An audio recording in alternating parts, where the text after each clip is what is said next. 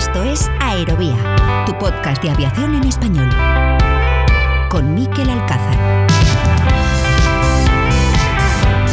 ¿Qué tal? Saludos, ¿cómo están? Sean bienvenidos una semana más a Aerovía, donde seguimos repasando la actualidad del sector del transporte aéreo con muchos frentes abiertos en estos últimos días, sobre todo por lo que está ocurriendo en Ucrania, con esa invasión por parte del ejército de la Federación Rusa, una guerra que está teniendo un impacto directo también en la industria del transporte aéreo, como les hemos venido contando en los últimos capítulos. A partir de mañana martes, las compañías aéreas rusas dejarán de volar a destinos internacionales, excepto a Minsk, a la capital de Bielorrusia, en una muestra más de la difícil situación a la que va a tener que hacer frente el sector en ese país por las sanciones de los países occidentales, como repasamos en detalle este pasado viernes en punto de ruta, con complicaciones a todos los niveles, complicaciones con los lessors, complicaciones para el mantenimiento de los aviones, complicaciones para los fabricantes rusos y lógicamente el obstáculo definitivo que pusieron la Unión Europea y otros países como el Reino Unido, Canadá o Japón con el cierre del espacio aéreo para los vuelos de compañías rusas, al que esta semana pasada se sumó Estados Unidos, como anunció su presidente Joe Biden en su discurso especial con motivo del State of the Union, el Estado de la Unión. And tonight, I'm announcing that we will join our allies in closing off American airspace to all Russian flights, further isolating Russia and adding additional squeeze on their economy.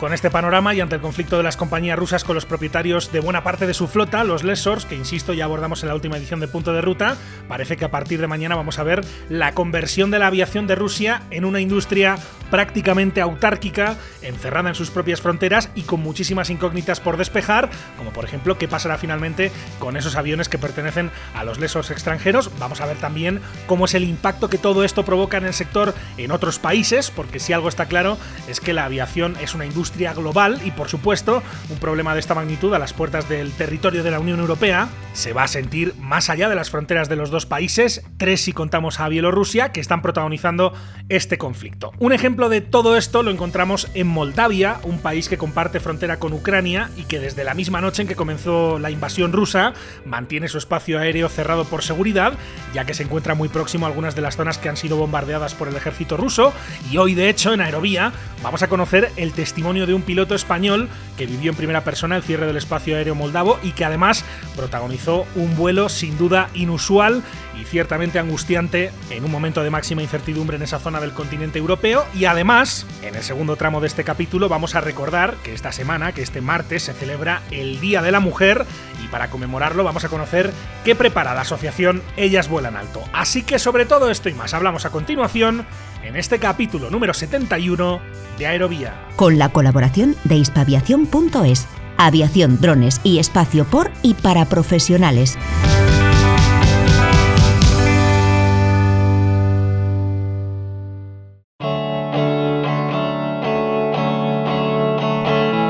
¿Todavía no formas parte de la comunidad de seguidores de Aerovía? Búscanos en facebook.com barra aerovía podcast y síguenos en Twitter en nuestro perfil arroba aerovía podcast.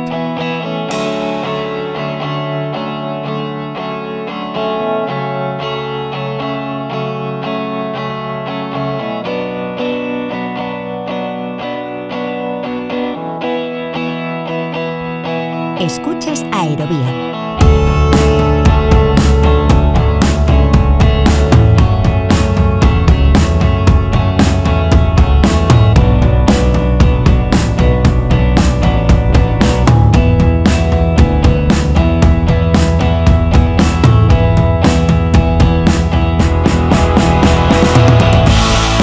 Sector del transporte aéreo no arrancó el 2022 precisamente en su mejor momento, venía muy debilitado después de prácticamente dos años de pandemia, pagando todavía el reciente peaje de la variante Omicron que cambió los planes de muchos a final del año pasado, y justo cuando se empezaba a ver de verdad luz al final del túnel, justo cuando el sector se las prometía felices de cara a la nueva temporada alta que pronto comenzará en el hemisferio norte, nos ha estallado a todos un conflicto bélico inimaginable hace apenas unos meses, una guerra a las puertas de la Unión Europea en un país como Ucrania, y el sector teme ahora por lo que esto puede perjudicar su ya de por sí frágil estado de salud, sobre todo porque seguramente, en contra de lo que esperaba el régimen de Putin cuando inició su invasión sobre Ucrania, no estamos ante un conflicto de rápida resolución y esto más allá de la lógica preocupación por las vidas que se está cobrando el conflicto y por toda la destrucción que está provocando, representa una amenaza de gran magnitud para el transporte aéreo, especialmente el de Europa. Apenas han pasado unos días desde el inicio de las hostilidades y ya se aprecian efectos directos en el sector aéreo, al margen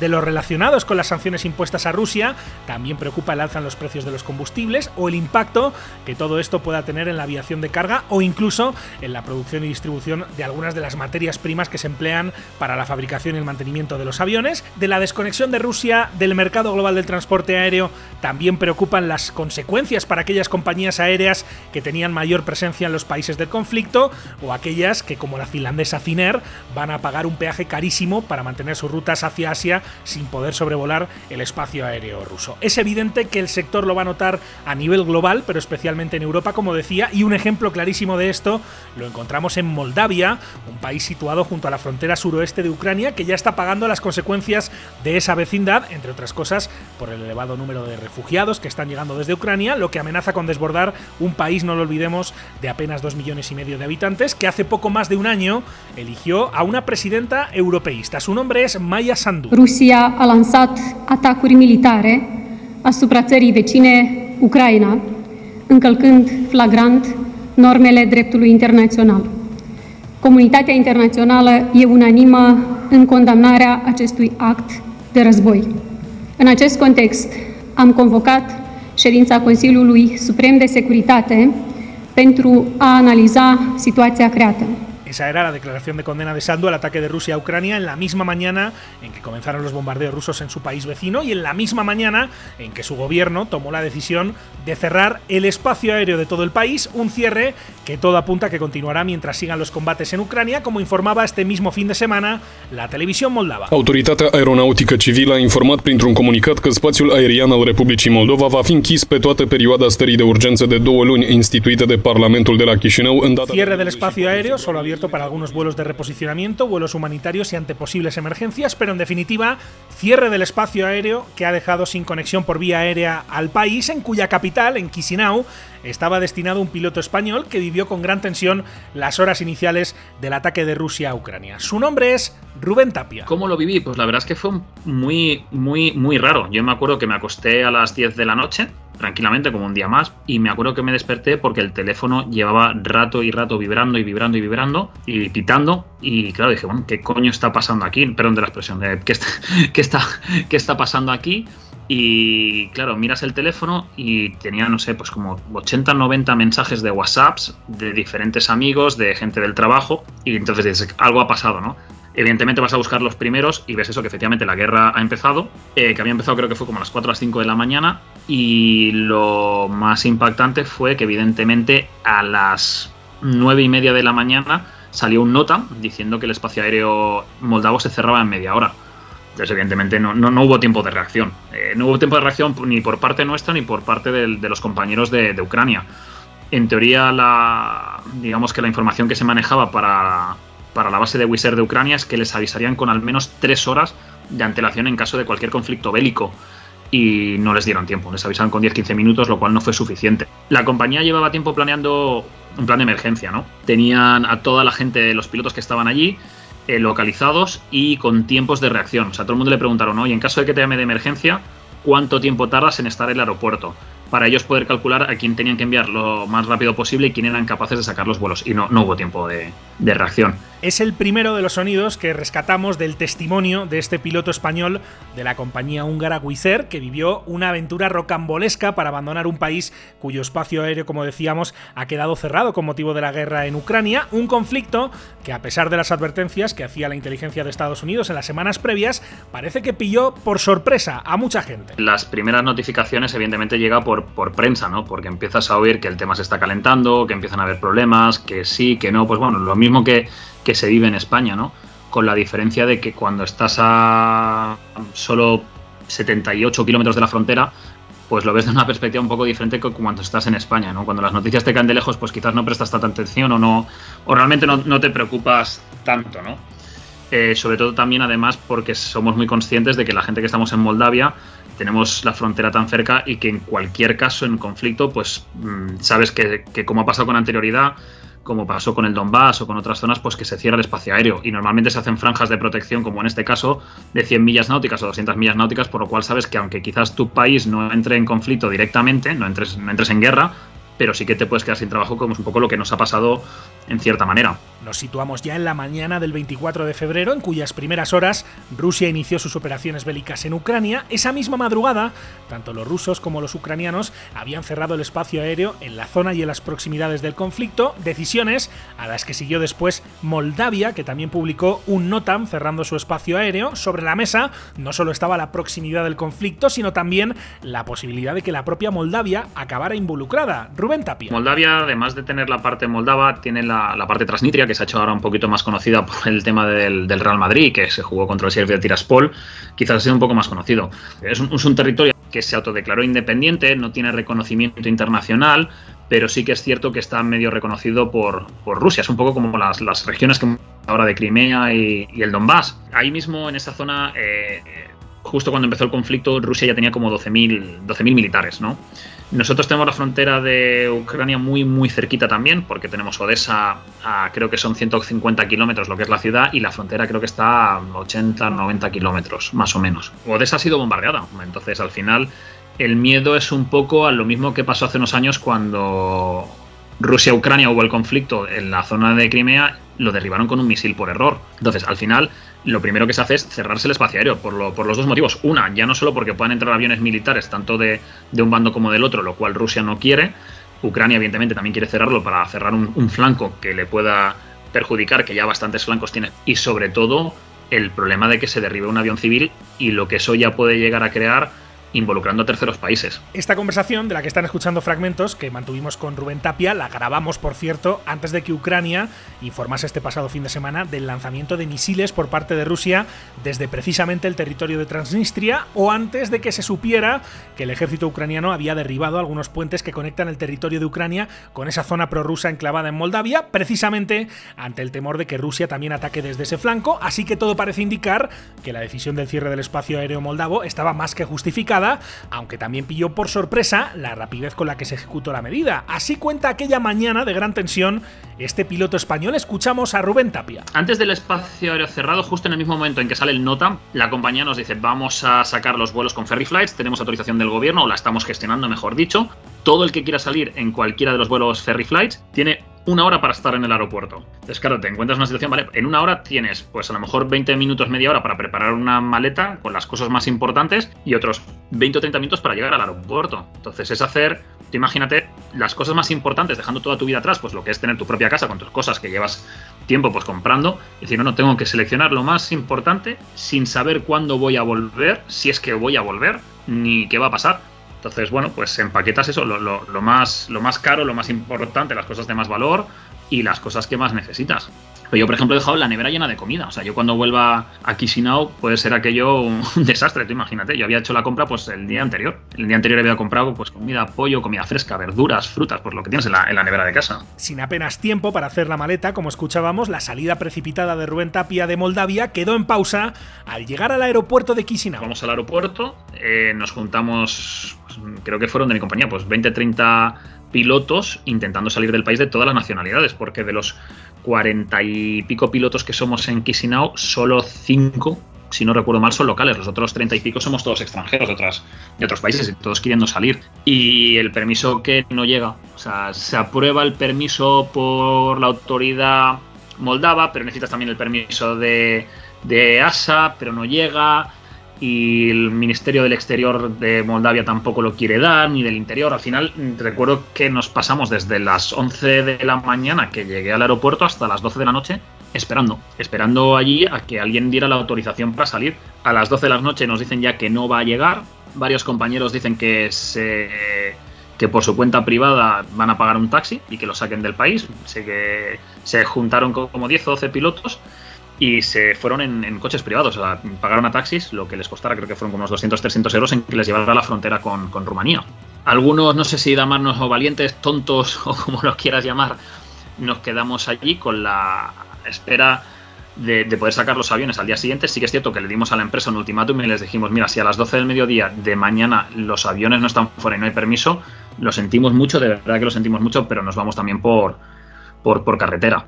Y lo mismo, a las 5 o las 6 de la mañana eh, nos plantamos en el aeropuerto y que sí, que sí, que los permisos ya están, que están por, por entregarse y demás. al mismo tiempo en el aeropuerto nos juntamos, pues no sé, como 100 pilotos de tripulaciones y gente técnica de otras aerolíneas, porque había gente de, de Ukrainian Airlines, había gente que había eh, haciendo escalas, pues porque simplemente estaban por allí de otras aerolíneas, de High Fly, de, de One Air, de un montón de aerolíneas, e intentando salir y todo el mundo en la misma situación. Nadie esperaba que el espacio aéreo moldavo se cerraría tan rápido. La gente pensaba que habría un margen de, bueno, pues si está ya la, Rusia, la guerra en Rusia-Ucrania, pues 24 48 horas. Esperamos un, tiempo, un cierre del espacio aéreo más lento, la verdad. Cualquiera imagina la tensión de esa espera sin saber qué hacer, viendo al mismo tiempo las noticias de cómo en Ucrania seguían lloviendo las bombas y todo esto sin saber qué podía ocurrir en la propia Moldavia. Lo explica así Rubén Tapia. Sí, por, por dos motivos. Una, porque ya en aquel momento se hablaba de que Rusia también podía contemplar la, la opción de invadir Moldavia. Y si te fijas, las, los primeros, digamos, objetivos militares de, de Rusia han sido sobre todo los aeropuertos. Y en este caso el único aeropuerto que hay en Moldavia es el de Chisinau.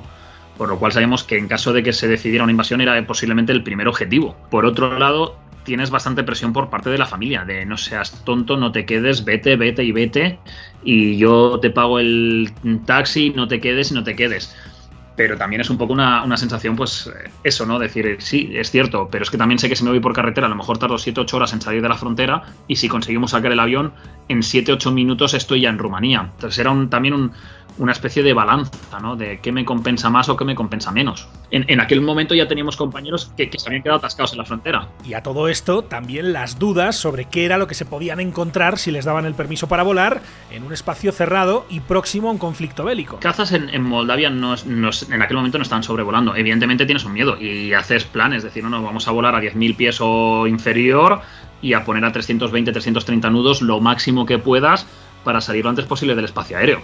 Realmente es una especie de, salida y demás. También contemplas que cuando te suelen dar permisos de este tipo, corredores humanitarios, se supone que en general se suelen respetar. En este caso no era un corredor humanitario, era un, algo que estaba aprobado.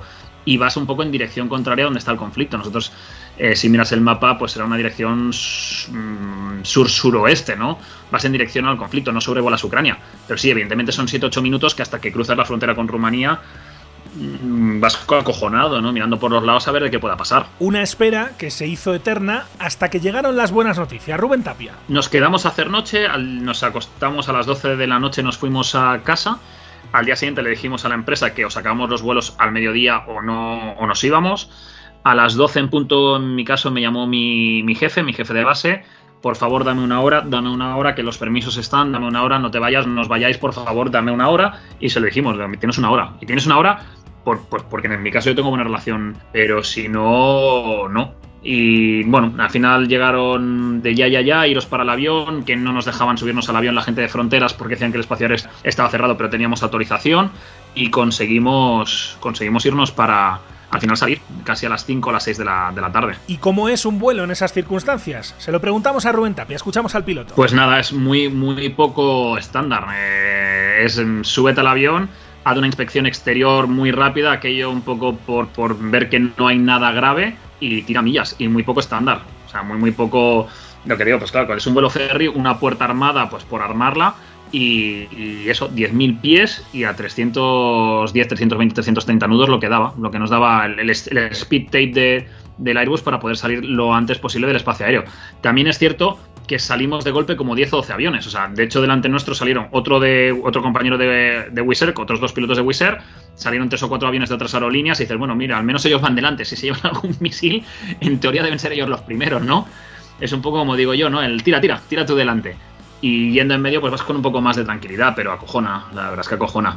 Salida lo más rápido posible de Moldavia, en este caso con destino a Yasi, en Rumanía, una ciudad próxima a la frontera con su vecino moldavo. Fue muy bastante caótico porque al principio de la compañía nos dijeron que nos íbamos a, Bucarest, luego que no, que nos íbamos a Treviso, luego que no, que nos íbamos a Budapest, luego que no, que nos íbamos a Yashi. Entonces, al final, eh, también es un problema de encontrar eh, slots, sitios en los aeropuertos, planes y, planear, ¿no? El qué. En, creo, si quieres te lo miro en el logbook, creo que fueron 32, pero porque también nos dieron vectores entrando en, Rumanía, precisamente por eso, porque nos, tres o cuatro aviones de allí de, de Chisinau se venían para aquí y nos secuenciaron. Si tú miras en línea recta, creo que no son más de 100, 100 millas náuticas. O sea, lo podríamos haber hecho. Si hubiera sido línea recta en directo a lo que es el aeropuerto, en 15-20 minutos máximo haberlo hecho. Eh, en este caso, pues bueno, nos dan vectores, la aproximación NDB y secuenciados por, por espacio, porque además el, hay una zona que es eh, que no es con sin cobertura de radar, te pasa eh, Bucarest eh, radar, servicios terminados de radar y ya pasas con Toro, entonces un poquito más de margen que no es un aeropuerto tan, tan bien gestionado en cuanto a servicios aéreos de, radar. Además la pista necesitas un backtrack, no es una pista que tengas los rapid taxiways de salida, o sea, tienes que aterrizar, depende cómo vayas a dar la vuelta, entonces te dejan un poquito más, más de margen. Pero sí, 33 o 34 minutos creo que duró el vuelo desde Calzos hasta Calzos. Y al llegar a Rumanía, al aterrizar en Giasi, la lógica sensación de alivio, aunque sin olvidar que otros compañeros de este piloto, quienes estaban en Ucrania la noche en que comenzó la guerra, corrieron una suerte bien distinta. Rubén Tapia. Tengo compañeros que todavía hablo con ellos por WhatsApp, no quieren dar mucha información, pues porque todo el mundo tiene miedo, pero durmiendo en el, en el baño de la casa o en búnkers. Algunos sí y algunos no. O sea, han podido salir por tema de pasaportes y de legalidad, se les ha podido sacar, pero es que cuando empezó la, la guerra, el, digamos que las, la logística para poder salir por carretera eran colas y colas y kilómetros y kilómetros. Yo tengo compañeros que solo del VIP hasta la frontera con Polonia creo que tardaron 32 horas y decían que es que estaban en el coche, que avanzaban dos metros y parados, quedándose sin gasolina. Imagínate lo que son 32 horas de coche en el coche, avanzando metro a metro además del miedo, eh, del, del, de la sensación de angustia de decir, bueno, me dejarán pasar, no me dejarán pasar, podré salir, no podré salir, por, por eh, temas de visados y de pasaportes. Claro, luego sí que hemos visto que la mayoría de países han reaccionado de una forma bastante positiva en el tema de la acogida de, refugiados, pero hasta que no se, ha, ha hecho, digamos, confirmado ha sido, ha sido bastante dramático. Y sobre todo, ya te digo, hay compañeros que siguen allí en Kiev y que nos envían WhatsApps de, bueno, sí, estamos bien, pero tampoco sin dar muchos detalles. Quizá la compañía Wizz Air se confió, no esperaban en absoluto que el conflicto estallase en esa madrugada del 23 al 24 de febrero, porque al contrario que otras que operaban en Ucrania hasta el inicio del conflicto, a la aerolínea húngara se le quedaron cuatro aviones, cuatro A320 sobre territorio ucraniano. Sí, se nos han quedado tres aviones en Kiev y uno en Elbit. Y no solo eso, sino que además eh, quizás ha sido la última compañía de toda Europa en en, parar los vuelos a Rusia. O sea, mientras todo el mundo seguía. O sea, mientras todo el mundo había bloqueado las aerolíneas rusas, el espacio aéreo ruso, y habían dejado de volar KLM, Lufthansa, Austrian, todas las aerolíneas habían parado los vuelos a, a Rusia, eh, Wizz Air seguía operando. Entonces ha habido como bastante controversia internamente con, con ese tema. O sea, ha habido bastante problema de, de, quejas. En el caso de la base que Wizz Air tenía en Chisinau, la suerte de los aviones fue diferente gracias a pilotos como Rubén Tapia. Aunque ahora, lógicamente, el panorama no está nada claro, como nos contaba ya desde su nueva casa, un hotel en Niasi, en Rumanía. Absolutamente no sabemos nada. Está... La idea de la compañía de momento es mover toda la operativa aquí a, a Yashi, nos han traído a las tripulaciones, a las cabin crews y luego los cabin crews, más un grupo de pilotos que nos hemos venido para aquí, con la idea de operar todos los vuelos desde Moldavia, o sea, los vuelos que operábamos desde Chisinau, operarlos desde aquí, pero no sabemos ni por cuánto tiempo, si va a ser rentable o no para la compañía, los vuelos están saliendo medio vacíos, es normal, la mayoría de gente que había comprado billetes o ya no quieren viajar porque ya no les interesa, o gente que iba de vacaciones ya no se mueve, y además teniendo en cuenta que para venir desde Moldavia hasta aquí te puedes quedar atascado en la frontera con 7-8 horas solo para poder pasar el control fronterizo. Entonces, ahora mismo la, verdad es que no sabemos nada. Nosotros operamos a prácticamente sí a toda Europa, Inglaterra, Francia, España, eh, Alemania, Austria, o sea, tenemos prácticamente vuelos a toda, toda Europa. La, la respuesta al final te dice lo mismo, que es que como nadie sabe cuánto va a durar la guerra, o sea, si tuviéramos una fecha en que dices, mira, es que tal día se ha acabado la guerra, pues podemos hablar de, de restablecer la base, ¿no? Que bueno, pues mira, nos volvemos todo el mundo a Moldavia y continuamos como si no hubiera pasado nada. Pero es que ahora mismo, la, la, la, por ejemplo, la, gran pregunta es, ¿merece la pena seguir pagando el alquiler del piso donde estoy? ¿Voy a tardar un mes, dos, tres, cinco? No, no voy a volver nunca.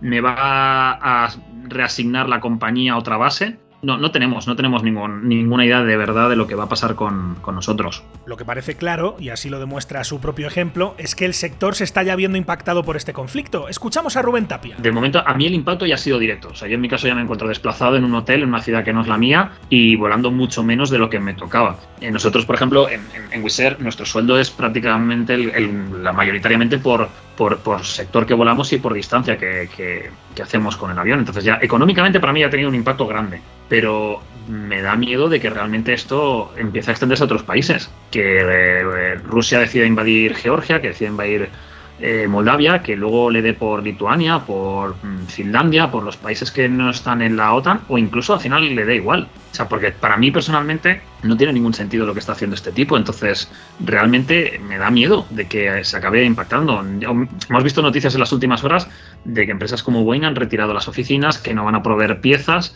y demás, entonces el sector se va a sentir, se va a notar claramente resentido en rutas eh, que vas a tener que tomar más largas. Nosotros, por, ejemplo, desde, desde Moldavia cruzábamos bastante el espacio aéreo ucraniano, el sector del, del VIP. Entonces, todo, claro que se va a notar. Y, ese es el miedo, ¿no? A lo mejor si estás en Europa del Oeste, quizás lo notes menos, ¿no? pero la gente que estamos operando en Europa del Este lo estamos viendo ya. En todo caso, tratando de ver el lado positivo, si es que se puede en estas circunstancias, sabemos que el transporte aéreo es uno de los mejores ejemplos de esa palabra tan de moda últimamente como es resiliencia, y si resiliente es la aviación, también lo es nuestro protagonista en este capítulo de Aerovía. Escuchen la historia, escuchen la historia de Rubén Tapia porque desde luego no tiene parangón. Yo me convertí en piloto relativamente tarde, eh, con 28, 29 años. Eh, cuando me llegó la época buena fue con los atentados eh, terroristas de Estados Unidos. Yo en aquel momento tenía los 18, 19 años, pero claro, el sector estaba totalmente hundido y no tenía ningún sentido invertir todo ese dinero en, algo que potencialmente podía tardar años en recuperarse. Así que me dediqué a la informática durante bastantes años. En el 2011 empecé de nuevo eh, a sacar todas las, las, licencias. En el 2016 me fui para Botswana, estuve trabajando 7-8 meses en Botswana, volando la Irvan, que es muy parecido a la Caravan, pero siendo single engine piston, el Gibbs aéreo la verdad es que un proyectazo genial, pero económicamente bastante ruinoso. Dejé el trabajo, no estaba convencido por problemas con la empresa y demás con la gestión y volví a la informática. Estuve trabajando año y medio en Thomas Cook como informático y aproveché los contactos de dentro de la empresa para para cambiarme del departamento de informática de lo que trabajaba a operaciones de vuelo. Conseguí entrar a trabajar para ellos, estuve basado en Newcastle seis o siete meses y en septiembre del 2019 la empresa quiebra. En aquel momento me llevo pues eh, al menos el type rating, que es quizá una de las cosas más difíciles de conseguir, aunque sí que es cierto que por en medio pierdo como 13 o 14 mil libras que la empresa me debía entre sueldos, vacaciones, eh, cosas prorrateadas y demás. Pero bueno, al menos me llevó el type rating. Tres meses después de eso consigo entrar en, en Wizard y en abril del 2020 llega el COVID a gran escala en el sector de la aviación y la compañía rescinde de, de 280 pilotos y casi 800, 800 eh, tripulantes de vuelo. Por lo cual, otro año en el cual me toca volver otra vez a la informática, menos mal que tenía ese, digamos, ese salvoconducto que más o menos me ha conseguido salvar un poco los papeles. Y en del 2021, Wizard me llama de vuelta, me dice, oye, si quieres, eh, tienes las puertas abiertas. Mm, ya sabemos que Wizard tuvo pues, una situación complicada con algunos pilotos que no que la, la compañía no, no, quería de vuelta y que salió muchos medios. Yo en este caso tengo la suerte de no estar en ese grupo y la compañía me, me ofrece volver. En julio del 2020 me reincorporo a la empresa y me dan base en, Moldavia. Y desde entonces, pues hasta, hasta día de hoy. Y con tantas zancadillas, cualquiera se preguntaría si todo esto merece la pena. Responde Rubén Tapia. La aviación es un trabajo muy vocacional. La mayoría de gente que estamos aquí es porque desde chiquititos queríamos estar aquí, ¿no? Teníamos pasión, teníamos eh, una, digamos, un anhelo, ¿no? De, de, lo que es volar. Entonces es una, una carrera muy, muy, muy vocacional. Pero sí que es cierto que hay momentos en que dices, ¿de verdad me compensa todo esto? O sea, ¿de verdad me compensa estar cada dos por tres eh, con quiebras, con crisis, con esa total inestabilidad? Eh, es cierto, tienes muchas cosas, eh, tienes mucho tiempo libre, tienes viajes y, haces lo que te gusta de trabajo. Pero sí que es cierto que me he planteado varias veces el si realmente me compensa. El estar lejos de casa, el haber perdido las cosas que he perdido, las relaciones de personales con las parejas son muy complicadas. Entonces, en este sentido hace, hace plantearse si, si, compensa o no. Si te soy sincero, yo como informático gano prácticamente el doble de lo que gano ahora como piloto. Eso es lo primero, ¿no? De, de verdad tanto me gusta la aviación como para renunciar al 50% de sueldo. La respuesta es que ahora por ahora sí. Sé que mucha gente pensará que, que soy tonto y asumo, de hecho con la familia ya me ha pasado, pero al final es lo que hablamos. Cuando es algo vocacional, no, al final eres capaz de renunciar Pero también es cierto que llega un momento en que dices, no sé si cuánto tiempo aguantaré con esta inestabilidad, ¿sabes? ¿Cuánto tiempo me queda? Porque al final es eh, la quiebra, las crisis, el COVID, ahora la guerra. Eh, posiblemente si yo estuviera trabajando en informático no hubiera tenido este problema. Entonces, eh, es duro, es duro y es una decisión difícil, ¿eh? Una decisión difícil de decir, vale, todo lo que he trabajado y todo lo que todos estos años me ha costado conseguirlo, porque yo en mi caso no, toda la carrera me la he pagado yo, lo de piloto. O sea, yo empecé relativamente tarde por eso, porque no quería pedir préstamos, ni quería eh, meter a mis padres con hipotecas de pisos, ni demás, ni mis padres tampoco tenían el dinero. O sea, me lo podrían haber pedido un préstamo bancario, pero no, no quería. Entonces al final dices, vale, todo este esfuerzo y todos estos años y ahora tirarlo a la basura, la verdad es que no lo sé. En todo caso, ninguno de estos problemas parece comparable a lo que los ucranianos están viviendo en carne propia a raíz de la invasión, un conflicto que está conmoviendo a todo el mundo, pero especialmente a quienes como Rubén Tapia lo están viviendo tan de cerca. Sí, de hecho el base captain nuestro de Chisinau, de Moldavia, un mes antes de que empezara el conflicto, justo un mes antes se, se fue de vuelta a Kiev y estaba súper ilusionado, ¿no? De volver a casa, por fin yo había estado un par de veces en Kiev haciendo out of base y haciendo un par de vuelos ferries que me tocó. Y en diciembre, eh, tres o cuatro días en Odessa de vacaciones. Entonces, la verdad es que impacta pensar, bueno, pues es que en este sitio estuve hace un mes, literalmente, un par de meses, y ahora está bombardeado. Y no solo eso, sino que tengo compañeros que están encerrados en búnkers o durmiendo en el baño de casa con el miedo a que cualquier momento les pueda caer un misil. Y es, es duro, ¿eh? Es duro, sobre todo cuando esa gente que conoces. Cuando ves noticias de otros países, quizás eres un poco más eh, indiferente, pero cuando son la gente que conoces, la verdad es que lo ves de una perspectiva bastante diferente. Al menos a mí, ya te digo, yo han sido varios, varios días, sobre todo hasta conseguir de Moldavia, no dormir bien, mucha presión de la familia, mucha preocupación por, por los amigos, ¿no? Porque al final son gente con los que has convivido, que son compañeros y son amigos. Y la verdad es que ha sido duro. y lo sigue siendo, ¿eh? Porque sigues hablando con ellos. En Ucrania las eh, las mujeres han podido evacuar el país con los niños, pero los hombres, por, la situación decretada por el gobierno, no, están autorizados a abandonar el país. Y muchos de ellos están situaciones muy duras. Es un testimonio ciertamente increíble, el testimonio de Rubén Tapia, de este piloto español de Wizz que protagonizó una historia sin duda inusual para conseguir salir a los mandos de un avión de un país, Moldavia, que de momento ha echado el cerrojo a su espacio aéreo por lo que pueda pasar. Un ejemplo más que hemos traído a Aerovía del impacto que la invasión de Ucrania por parte de Rusia está trayendo al sector, un asunto al que lógicamente le seguiremos prestando mucha atención en este podcast, pero la vida sigue, la aviación también, Así que vamos con más.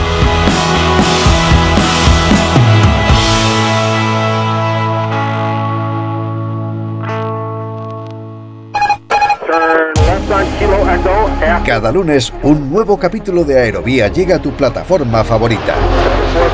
Cada semana el mejor espacio de análisis e información sobre el sector del transporte aéreo llega a tus oídos lo más destacado de la actualidad aeronáutica, reportajes, entrevistas, las secciones especializadas. Escucha todo esto y más en Aerovía. ¿Quieres contactar con nosotros? Escríbenos a info@aerovía.net.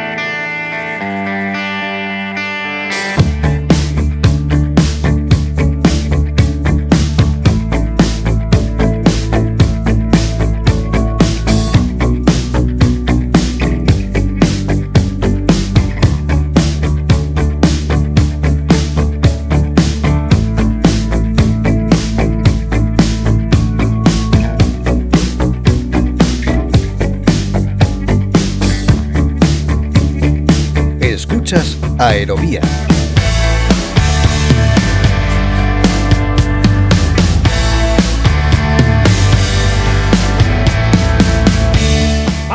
Asunto radicalmente distinto. Sepan nuestros oyentes que en este capítulo número 71 de Aerovía teníamos previsto hablar casi íntegramente sobre el Día de la Mujer que se celebra mañana, que se celebra este martes. Queríamos traerles, entre otras cosas, las historias de algunas de las pioneras del sector en España, una oportunidad para escuchar las voces de quienes en mayor o menor medida abrieron brecha en el sector para la incorporación de la mujer a profesiones que antes eran exclusivamente masculinas. Evidentemente, la actualidad manda, el conflicto de Ucrania lo empaña y lo eclipsa absolutamente todo, o casi todo, aunque sí esperamos poder traerles ese contenido próximamente a lo largo de este mes de la mujer. En todo caso, por supuesto, no queríamos pasar por alto esta fecha tan importante en este capítulo, que coincide justo con la víspera, su publicación de este Día de la Mujer, y por eso queremos conocer cómo se preparan para conmemorar esta fecha en la asociación Ellas Vuelan Alto. Para ello, saludamos a la directora legal y a la directora del proyecto Red de Redes de Ellas Vuelan Alto. Su nombre es Silvia Vela. Hola Silvia, ¿cómo estás? Bienvenida a Arovía. Hola Miquel, ¿qué tal estás? Encantado de saludarte Silvia. Cuéntanos en primer lugar si te parece qué es el proyecto Red de Redes que hacéis desde que pilotáis desde la asociación Ellas Vuelan Alto. Pues mira, te cuento.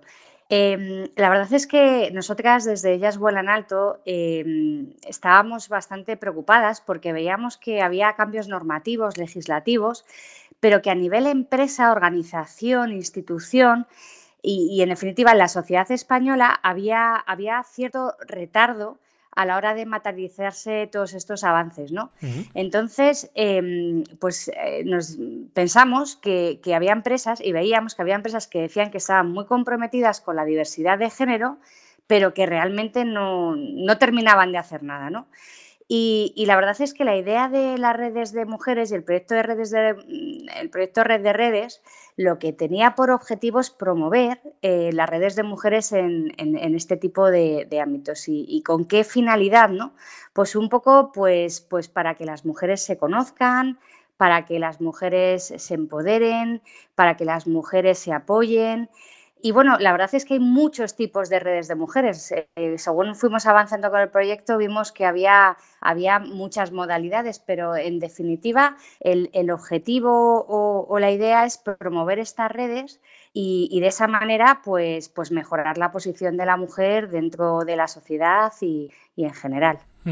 Eh, hablamos muchas veces de que en el sector no sois tantas, ¿no? Eh, ¿Cuál es vuestra impresión un poco? ¿Las empresas, las mujeres se, se conocen, están cohesionadas, tienen un poco esta sensación de pertenencia a, esa comunidad o es a través de estas redes que realmente se forjan esos, esos equipos y esa unión? Pues realmente eh, lo que se ha demostrado es que las redes de mujeres además de tener esta perspectiva social que estás comentando, porque, porque está claro que el ambiente eh, eh, pues, eh, es más equilibrado, más inclusivo, incrementa el número de mujeres en puestos de liderazgo y, en general, no solo respecto de las mujeres, sino también de los hombres, se, mejora el compromiso de, la gente, ¿no? Hay un ambiente como más, más amable, más agradable.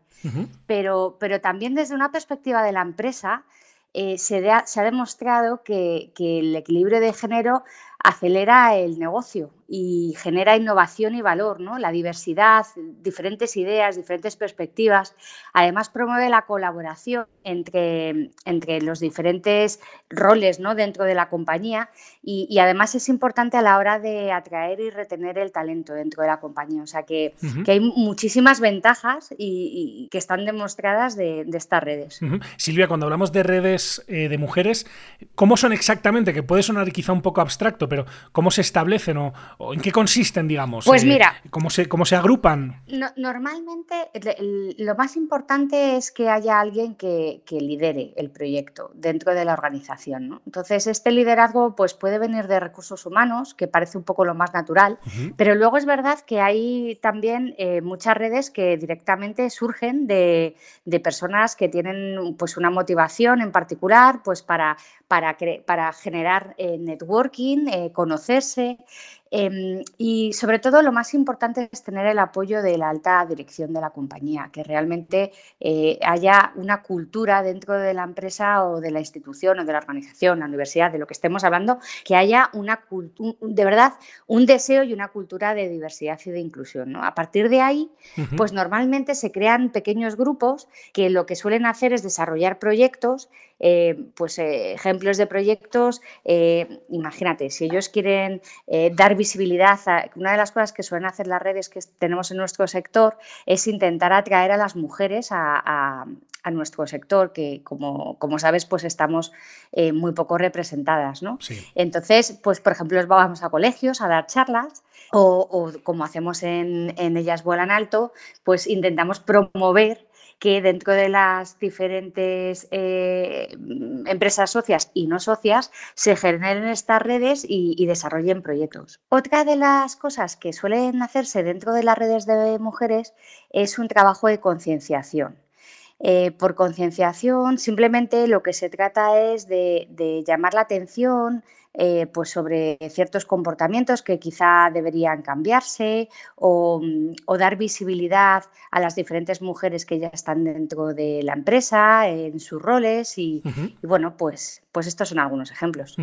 Eh, y Silvia, cuando os eh, ponéis en contacto, por ejemplo, con una empresa, sea o no colaboradora o, miembro de ellas en alto, hablamos lógicamente de que la, gran mayoría de las empresas a día de hoy están dirigidas generalmente por hombres, insisto, hay, hay obviamente excepciones, pero em, Decías que es muy importante el tema de contar con una cultura y con el compromiso del equipo directivo. ¿Cuál es un poco la propuesta cuando les tiráis la idea de por qué no haces una, eh, una red de mujeres en tu, en tu compañía?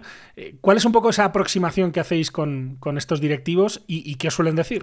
Pues mira, la verdad es que eh, suele tener muy, buena, muy buena aceptación, al menos inicial.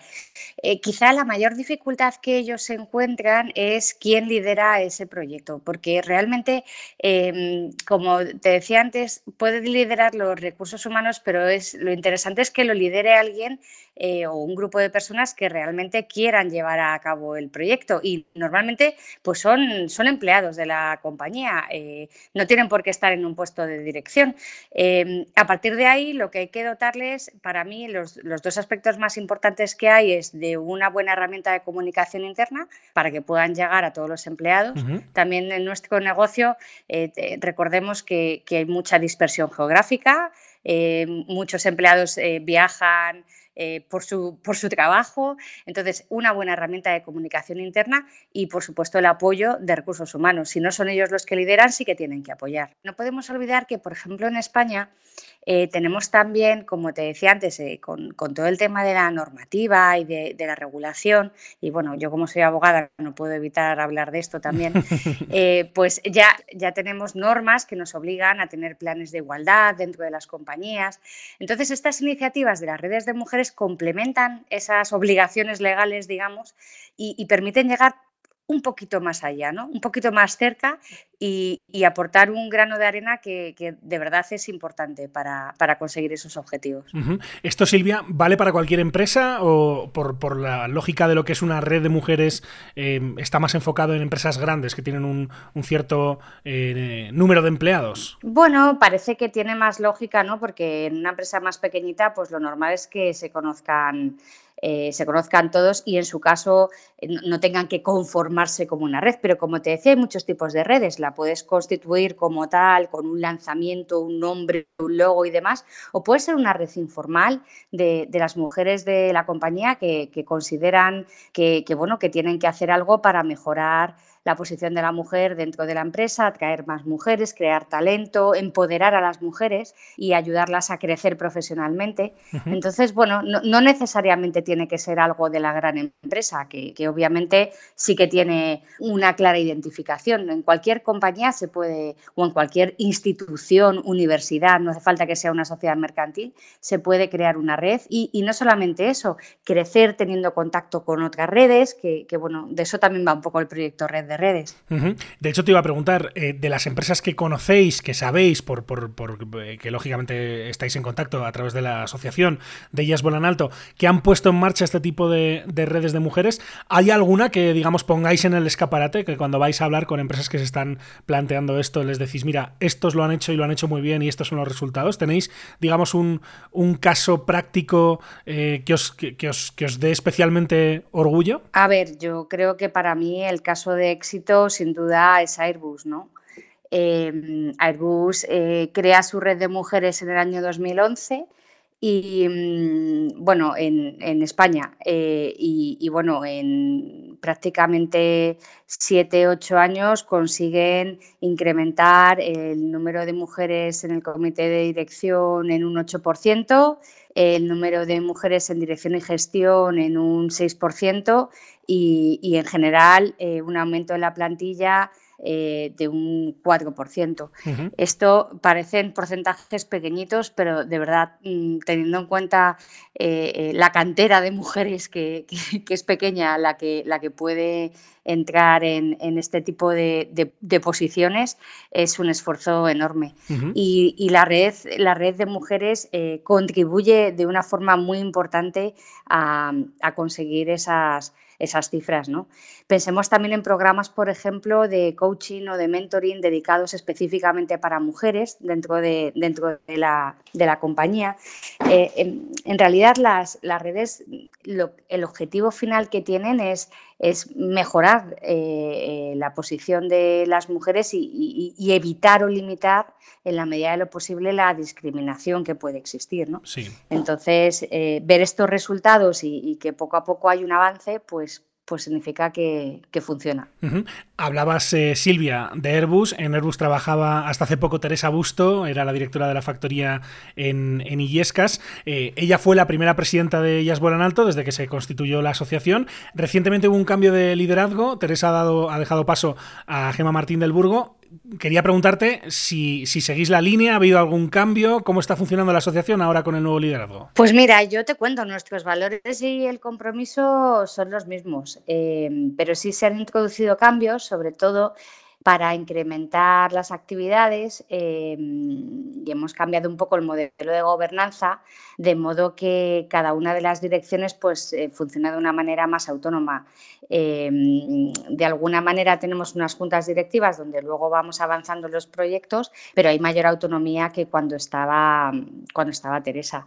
Y bueno, también se ha dado más autonomía a la delegación de Andalucía y estamos trabajando para potenciar la expansión tanto a nivel nacional como, como, internacional. Así que si alguno de los que nos está escuchando está fuera de España y, está interesado, pues por supuesto que se ponga en contacto con nosotras. Claro que sí, en la Asociación Ellas Vuelan Alto, eh, de la que por cierto hablamos mucho también el año pasado, en, el, en este mismo mes, en este mes de la mujer, donde pudieron conocer a algunas de las integrantes de aquella junta directiva, muchas de las cuales continúan. Y te quería preguntar, ya para ir cerrando, Silvia, por las actividades que tenéis previstas eh, a lo largo de este mes y más allá para que nuestros oyentes puedan tomar nota y, también que podamos recordar dónde está toda esta información para quien quiera ampliarla después de escuchar esta entrevista. Pues mira, este año eh, nos hemos querido focalizar en las mujeres que desempeñan actividades y roles más desconocidos en el sector aeronáutico para, favorecer su visibilidad y, y, seguir creando referentes, que para nosotros es muy importante.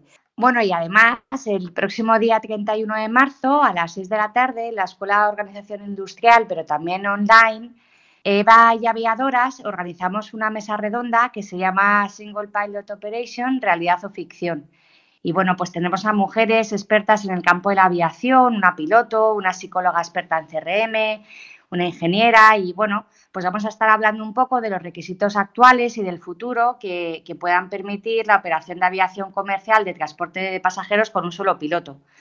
Y, bueno, pues la verdad es que creo que va a ser una jornada muy interesante y, bueno, tenemos eh, en ese sentido también eh, eventos eh, que llevamos a cabo pues, prácticamente todos los meses, eh, donde tratamos temas del sector y podéis consultar tanto en nuestra página web, que es www.ellasbuenalto.com, como en redes sociales, pues toda la agenda y el calendario de, de los eventos, que siempre los hacemos en formato semipresencial, para que bueno, todos aquellos que no pueden, normalmente son o bien en Madrid o bien en Andalucía, para todos aquellos que no pueden venir eh, personalmente, pues que nos puedan seguir. ¿no? Y bueno, pues eh, inicialmente esta es nuestra idea. Vamos a lanzar un, un vídeo muy chulo que, espero que veáis todos, donde precisamente pues damos, más visibilidad a, a todas estas mujeres que hacen pues funciones un poco más desconocidas. Pues estaremos evidentemente pendientes aquí en Aerovía y vamos a seguir hablando evidentemente de este tema a lo largo de este mes de la mujer que ha quedado empañado por la actualidad que venimos contando en las últimas semanas, en los últimos días, pero que igualmente eh, vamos a dar espacio, como lo hemos venido haciendo en estos dos años de casi ya de podcast, eh, a todas las actividades que va haciendo la asociación. En esta ocasión hemos podido charlar con Silvia Vela, que es la directora legal, la directora del proyecto Red red de redes de la Asociación Ellas Vuelan Alto. Silvia, ha sido un placer. Muchísimas gracias por estar en Aerovía. Que vaya todo muy bien. Suerte. Muchas gracias a ti, Miquel. Muchas gracias. Adiós.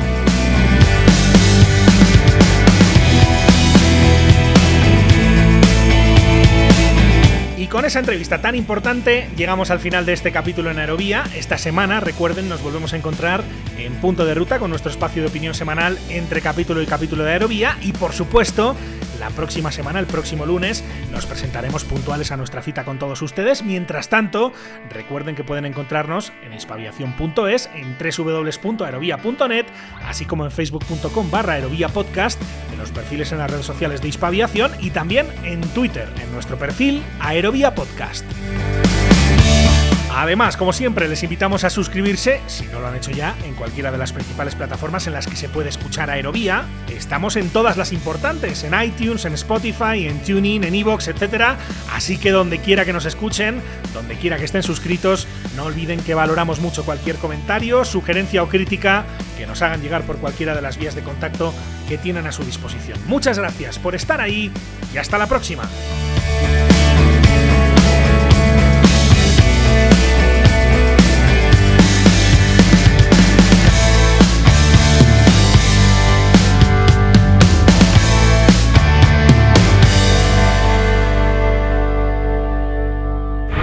Cal clear for takeoff, runway 36, Aviación civil, aviación militar, aviación general y deportiva, drones, espacio. ¿Quieres estar al tanto de lo que ocurre en el sector? No olvides seguirnos en tu plataforma favorita. En Apple Podcast, Spotify, Evox, Podbean, TuneIn y más. Busca Aerovía, tu podcast de aviación en español, y suscríbete. Suscríbete.